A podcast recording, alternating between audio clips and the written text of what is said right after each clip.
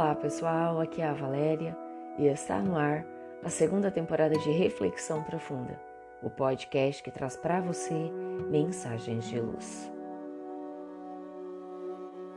A lição da caveira. Um príncipe muito orgulhoso de sua realeza foi numa manhã cavalgar por seus domínios. Suas terras eram bastante vastas e ele cavalgou através de vales e montanhas. Andou por colinas e prados, gozando a vaidade de ser senhor de tão larga extensão de terras. A certa altura do seu caminho, viu um velho eremita, sentado diante de uma gruta. Ele trazia nas mãos uma caveira humana e a contemplava com atenção. Ao passar por ali, o príncipe ficou indignado por não ter o velho, ao menos, levantado os olhos para observar a rica caravana que o acompanhava.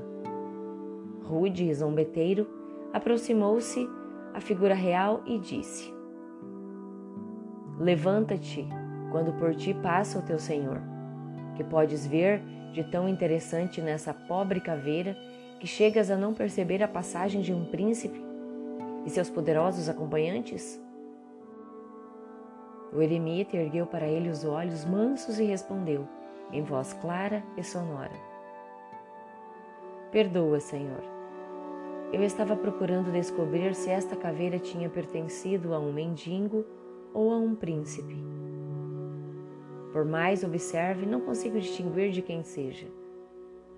Nestes ossos, nada há que me diga se a carne que os revestiu repousou em travesseiros de plumas ou nas pedras das estradas. Não há na caveira nenhum sinal que me aponte com certeza se ela já carregou um chapéu de fidalgo ou se suportou o sol ardente na rudeza dos trabalhos de camponês. Por isso, eu não sei dizer se devo levantar-me ou me conservar sentado diante daquele que em vida foi o dono deste crânio anônimo. O príncipe baixou a cabeça e prosseguiu seu caminho, sem mais nada dizer. Mesmo quando a noite chegou e ele retornou ao seu castelo, continuou pensativo. A lição da caveira lhe abatera o orgulho. Que são títulos, honrarias, riquezas ante a enfermidade e a morte? A enfermidade, ao estabelecer o seu reino no corpo humano, nunca indaga se a criatura detentora de poder e glória, ou se é um simples alguém perdido na multidão. A dor, ao fazer morada no coração do homem, jamais se importa se ele tem posses ou se é alguém que simplesmente perambula pelas ruas sem teto e sem lar. A morte, ao arrebatar a vida física, não faz distinção de contas bancárias, títulos financeiros ou bolsos vazios. O orgulho é um terrível inimigo da criatura humana. Torna o indivíduo insensível à piedade e ao sofrimento do próximo. Predispõe à arrogância e é causa ponderável da perdição de muitas vidas. Cria fantasias de força e poder que o ser está longe de possuir.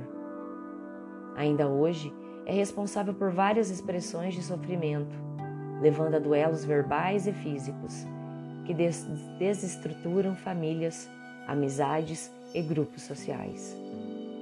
A verdadeira grandeza está no fato de se reconhecer a própria pequenez.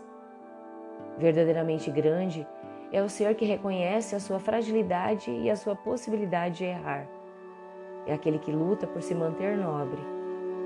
Se algo faz de errado, dá-se conta do erro e se esforça para reparar os danos causados e o mal estar que provocou.